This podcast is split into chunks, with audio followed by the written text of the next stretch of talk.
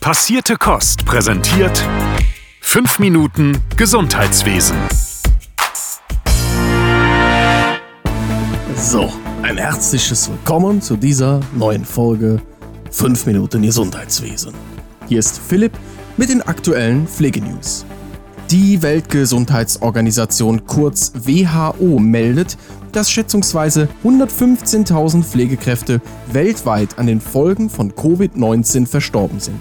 Die Organisation führt das unter anderem auf schlechte Ausstattung, vor allem zu Beginn der Pandemie, und mangelnde Verteilung der Impfstoffe in ärmeren Ländern zurück. In Afrika seien nur 10% der Pflegekräfte gegen das Coronavirus geimpft. In den meisten reichen Ländern hingegen seien es über 80%.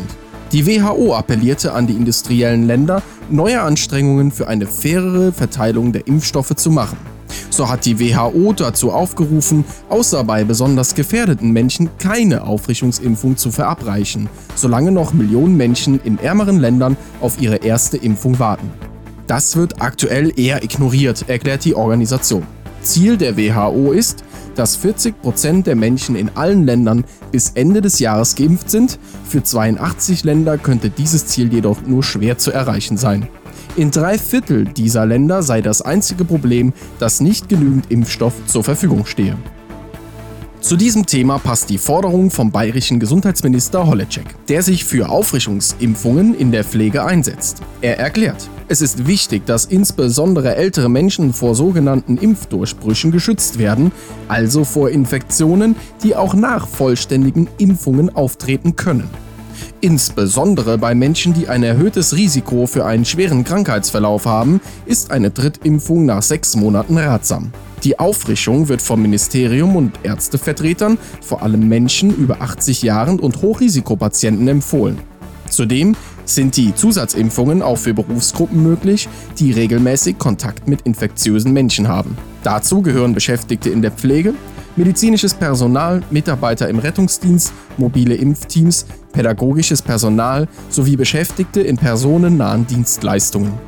Wer zum Beispiel als Ergotherapeutin oder Therapeut arbeitet, der konnte Heilmittelbehandlungen nur in der Praxis durchführen lassen. Durch Corona gab es dann eine Sonderregelung, die es erlaubte, dass über eine begrenzte Zeit die Therapie auch per Video durchgeführt werden konnte. Der gemeinsame Bundesausschuss hat nun durch eine Änderung der Heilmittelrichtlinien ermöglicht, dass Heilmittelleistungen zukünftig generell telemedizinisch erbracht werden können. Welche der konkreten verordnungsfähigen Heilmittel hierfür geeignet sind, sollen hingegen der GKV-Spitzenverband und die Spitzenorganisationen der Heilmittelerbringer bis Ende 2021 vertraglich festlegen. Dr. Monika Lägemann, unparteiisches Mitglied des GBA und Vorsitzende des Unterausschusses Veranlasste Leistungen, sagt, Gerade im ländlichen Raum kann die Videobehandlung dazu beitragen, lange Fahrtwege einzusparen. Jedoch weist sie auch darauf hin, dass digitale Sprechstunden und Therapien nur in bestimmten Situationen hilfreich sind. Sie fügt hinzu, wird die Videotherapie nicht sachgerecht angewendet, kann es zu schwerwiegenden negativen Effekten in der Patientenversorgung kommen. Anfang 2022 wissen wir dann also, wer wie Online-Sitzungen durchführen darf. Pflege in den Koalitionsvertrag. Ertönt es Mittwochnachmittag vor dem Willy Brandt-Haus in Berlin. Dort haben sich beruflich Pflegende versammelt, um ihre Forderungen für die Gesundheits- und Pflegepolitik auf die Agenda der Arbeitsgruppe Gesundheit und Pflege zu setzen.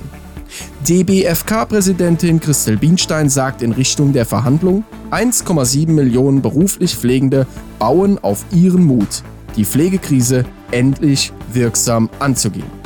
Wir brauchen dringend mehr qualifiziertes Personal in Krankenhäusern, Pflegeeinrichtungen und ambulanten Diensten. Beschleunigen Sie den Einsatz der Personalbemessung in der Langzeitpflege. Das ist leicht umsetzbar und führt zu einer spürbaren Entlastung der Kolleginnen und Kollegen. Laut dem Deutschen Berufsverband für Pflegeberufe kommt es dabei nicht nur auf die Quantität an.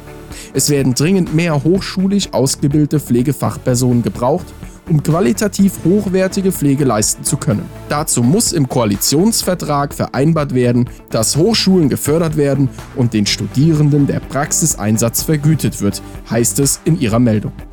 Passend dazu vermeldet die Deutsche Interdisziplinäre Vereinigung für Intensiv- und Notfallmedizin, kurz DIVI, dass ein so großer Mangel der Pflegekräfte auf Intensivstationen herrscht, dass in jedem dritten Bett keine Patientin oder Patient mehr behandelt werden kann.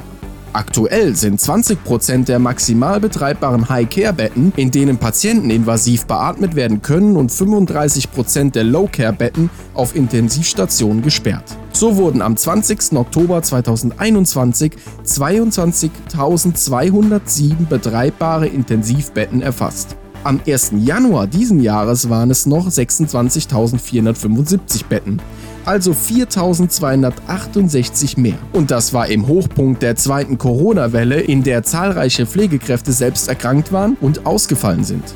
Damit sei ein deutlicher Abwärtstrend zu sehen, meldet die Divi. Dabei wäre das keine böse Absicht. Es würde schlichtweg an Personal fehlen. Unsere letzte Nachricht für heute. Vom 24. bis zum 26. Oktober fand in Berlin der World Health Summit statt.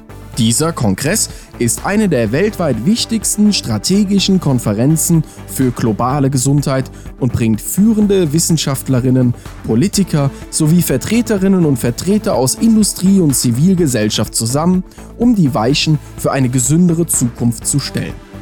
Zentrale Themen waren die Frage nach der Gerechtigkeit der Impfstoffe, die Lehren aus der Covid-19-Pandemie, die Rolle der Europäischen Union in der globalen Gesundheitspolitik sowie KI in der Medizin. Wenn ihr mehr darüber erfahren möchtet, dann schaut mal auf der Webseite des World Health Summits vorbei. Das war's von mir, bleibt gesund und frisch und bis nächste Woche, euer Philipp von Passierte Kost. Passierte Kost.